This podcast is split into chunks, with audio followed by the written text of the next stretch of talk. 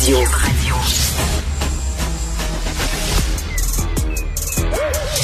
Mathieu Bocoté. Il représente un segment très important de l'opinion publique.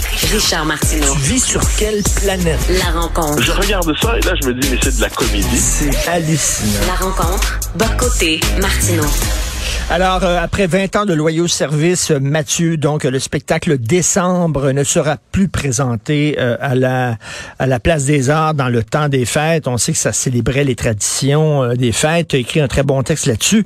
Mais la bonne nouvelle, c'est que ça va certainement être remplacé par une fête de la diversité avec des chants zoulous et un cactus. Selon toi? Les bonnes nouvelles s'accumulent. Mais non, en fait, moi, ce qui m'a frappé là-dedans, parce que j'ai abordé cette nouvelle-là à partir d'une histoire qu'on m'a contée, en fait, que je dirais, la même histoire m'a été contée 50 fois par 50 personnes différentes, de manière toujours avec des nuances. C'est souvent des, jeunes Québécois qui vont en des voyages de coopération humanitaire. Donc, ils vont au Pérou, ils vont en Allemagne, ils vont peu, importe, mais ils vont euh, à travers le monde sur une expérience. On va à l'international, puis ils vont plus, plus au Pérou qu'en Allemagne, ils vont euh, dans des endroits où ils peuvent aider. Et là arrive toujours le moment où chaque communauté, chaque groupe, donc il y a des gens de partout à travers le monde, mais pour se découvrir, ils font leur chant traditionnel. euh, donc les Danois font leur, les Norvégiens font leur, les Ukrainiens, je devine, font leur. Puis là, les Québécois, ça arrive, puis ils ne connaissent jamais leur propre chant traditionnel. Les jeunes Québécois, donc souvent, puis on m'a conté souvent la même histoire, c'est ça qui me frappe, ben, ils se replient sur des générations hein, de, de- de mes aïeux, qui est une très belle chanson par ailleurs, mais qui n'est pas un chant traditionnel. Ça, ça sonne tradit, mais c'est pas un chant traditionnel.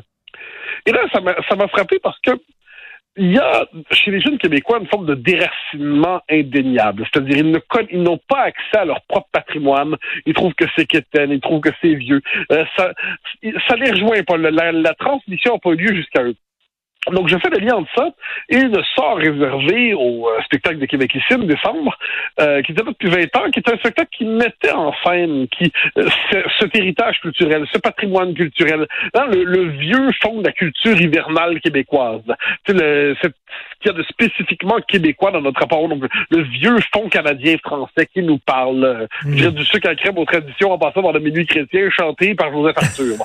et, tout, tout- et- et- et tout ça, eh bien, c'est comme si finalement ça ne passe plus le test de la modernité, ça ne passe plus le test de la sophistication diversitaire, et sans qu'on ne sache trop pourquoi, mais on, on le devine, eh bien, c'est liquidé. Et euh, ben, ça, tout simplement, on n'en veut plus au cœur de Montréal. Donc, je devine qu'il y aurait de la place pour ça à Joliette, à Jonquière, à Bécomo.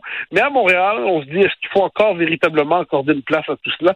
J'ai trouvé ça assez triste, la liquidation de ce spectacle, euh, parce que ça s'inscrit justement plus largement dans ce déracinement et cette désincarnation des Québécois francophones. Et euh, je parlais à Pierre Huet, là, qui est le parolier de Beau Dommage, euh, tu sais, sa fameuse chanson 23 décembre, qui est rendue comme un classique.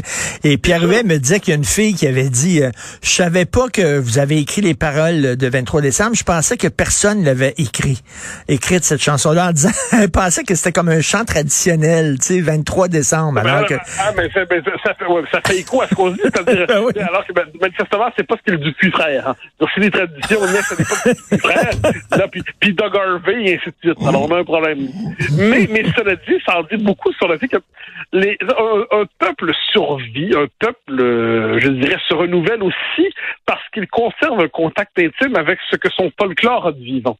Moi, j'ai toujours été très ému par l'indépendance des pays baltes.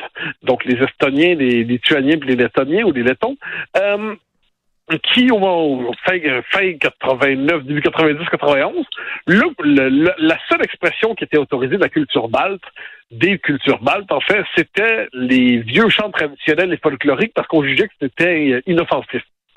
Or, c'est en plongeant dans leurs ressources culturelles, dans leurs ressources symboliques, dans leur tradition, leur folklore, que les Baltes ont trouvé l'énergie et le langage qu'il fallait pour contester la domination soviétique, puis être capable d'obtenir leur indépendance quand l'URSS s'est effondré.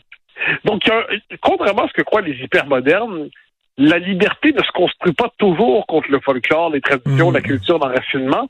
La liberté s'enracine dans tout cela.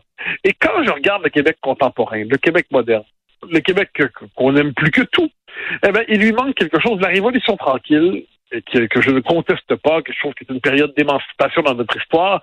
Elle a une part d'ombre. Et quelle est cette part d'ombre? C'est qu'elle nous a arraché au passé pré-60. Elle, a aboli la part de continuité profonde qu'il aurait dû avoir dans notre histoire. Donc, elle a liquidé sur le mode du c'est pas vraiment intéressant, c'est secondaire, ça passe. Les, les vieux chants les, les, les, les, vieux contes, les mythes. Alors, ça existe encore chez les gens qui sont attachés à ce, folklore, mais ce folklore qui existe davantage souterrainement ou dans les marges. Euh, c'est fort un peu dans la nausière, il y a la musique, le néo-trad, on dit. Mais ce folklore-là, on l'a liquidé. Or, je crois, quant à moi, que c'est en renouant avec toutes les sources qui font la culture d'un peuple, dont ce, ce vieux folklore, qu'on peut, euh, qu'une part de nous-mêmes peut se réactiver. Alors là, je reviens au spectacle. Le liquider ainsi, c'est une manière comme une autre de donner un coup à ce vieil héritage québécois qui mérite pourtant pas d'être liquidé. Mais on ne sait pas pourquoi ils ont tiré la plug sur ce spectacle-là. La, Place des Arts n'a pas vraiment commenté, n'a pas justifié son choix. Est-ce que c'est qu'après 20 ans, on voulait faire autre chose, donner une chance à quelqu'un? Tu on a fait un peu un procès d'intention. Peut-être qu'il va y avoir un autre spectacle traditionnel, mais qui va être différent que celui-là, là, tu sais.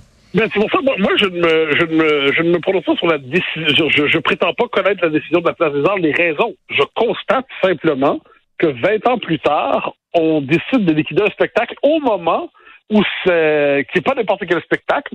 Et je suppose, mais peut-être je me trompe, mais il y a une part de spéculation inévitable dans l'analyse sociale, que s'il s'agissait justement d'un spectacle célébrant euh, la diversité, tout le tralala, on aurait eu au moins la, la décence et l'égard de nous expliquer pourquoi on le liquidait. Euh, et c'est ça le, le, malaise autour de ça. Parce que si effectivement ils nous disent, ben non, on change complètement de stratégie, bon, ben, Place des Arts peut changer de stratégie commerciale, parfait, j'entends, mais pour l'instant, le, le, mystère qui entoure cela nous, nous laisse deviner que le malaise était comme Mais, et, et, Mathieu, c'est drôle parce que Casse-Noisette, ça, ça, continue. Par contre, ils l'ont pas enlevé. Pourtant, c'est une tradition, mais tu sais, c'est un, c'est un ballet russe. Casse-Noisette, c'est pas québécois. Non, non, mais ça, ça fait raison. Et, et, encore une fois, mais c'est intéressant que tu me donnes cet exemple-là. Les traditions du temps des fêtes. Casse-Noisette, c'est une tradition du temps des fêtes. C'est une belle tradition, si je peux me permettre. Eh ben, j'ai pas l'impression qu'on vit dans un monde qui a un surplus de tradition, à tout le moins pour les, Québécois francophones. Puis plus largement, je dirais pour, pour le, le, le, peuple québécois depuis 40-50 ans, il y a davantage perdu de tradition qui s'est souvenu de ces vieilles traditions. Donc c'est pour ça que moi, je, je tiens à ce qu'on ait dans l'espace public accès à notre histoire pour la symboliser, pour la métaboliser, pour en refaire une ressource identitaire qui nous permette de bien nous définir. Régine Laurent, en fait, euh, je pense que c'est à la, au bilan, euh, mmh, l'émission de mmh, la Rock, a fait une très belle éditoriale sur cette question-là, en, en disant, ben, c'est justement une pour des pour des gens qui ne euh, sont pas familiers avec la culture québécoise, c'est l'occasion ben d'entrer en contexte ben oui. ce de plus spécifique. Donc là, on a envie de dire qu'est-ce que vous comprenez pas? Puis le, spectacle était ben payant, on s'entend. Ça se remplissait, c'était pas un spectacle qui était déserté, c'était pas un échec commercial. Donc qu'est-ce qui se passe? Tu sais, les gens qui viennent de l'étranger disent, ben vous nous demandez de s'intégrer, de s'intégrer à vous. Mais c'est quoi vous? Dites-nous qui vous êtes. C'est quoi? C'est McDo, c'est Pizza Hut, c'est ça le Québec? Non, mais, mais ça, c'est terrible, parce que ce que tu dis là est vrai. Puis je dirais que là, c'est même, ça, sort du Québec même un, instant. Je le vois en France.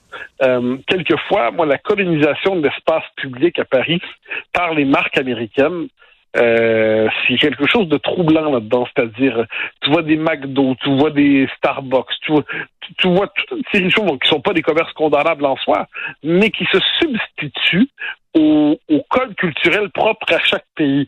Je trouve, moi, un peu triste qu'on soit rassuré lorsqu'on arrive à Vienne, on arrive à Prague, on arrive à Bratislava, on arrive à Montréal. Puis là, on veut trouver des Starbucks comme si on se sentait chez soi. Mais cette espèce de chez-soi artificiel et mondialisé, c'est le contraire de la diversité du monde. Et c'est comme si, allant à l'extérieur, on ne voulait trouver que des codes de son chez-soi, puis d'un chez-soi qui soit euh, très américain. Donc là, que le Québec soit capable d'offrir sa propre sa, propre culture dans l'espace public, que celui qui arrive chez nous dise ben, c'est ce spectacle-là que je vais aller voir pour comprendre cette, cette bande de zig là qui depuis quatre siècles viennent ici contre toute attente. C'est ce spectacle-là qui va être une porte d'entrée dans cette culture. C'est magnifique, ça, non? Or, euh, c'est pas le cas. donc, surtout si on me disait, oui, il y en a des tonnes d'autres spectacles. OK, mais on les a pas. Donc, c'est quoi la solution de rechange? Mais on va changer les paroles. Ça va être Minuit croyant et ça va être J'ai vu hier papa embrasser le Père Noël. Ça va être ça. Ouais, ben, en, fait, ouais, tu pourrais me dire, j'ai vu un Yel embrasser le, Yel- Noël, euh, parce qu'il faut éviter papa, maman, c'est louche, le père, pourquoi ce serait le père? D'ailleurs, n'oublie pas, ça, en passant, je me permets de le dire, parce que ça m'amuse. Tu sais, on est dans une époque de déconstruction de l'identité de genre, l'écriture inclusive et tout le tralala. Eh Ben, j'ai appris, mais ça m'a beaucoup amusé, que l'Église anglicane est en train de réviser son vocabulaire liturgique pour dépatriarcaliser la figure euh, de Dieu. Donc, ils sont en train de redéfinir leur prière sur le mode du Yel pour éviter Ah. de référer justement à une entité qui serait le Père. Comme quoi, on en a pour longtemps à réécrire les œuvres, les prières et suite. Mais bon, c'est l'étrange époque dans laquelle nous sommes.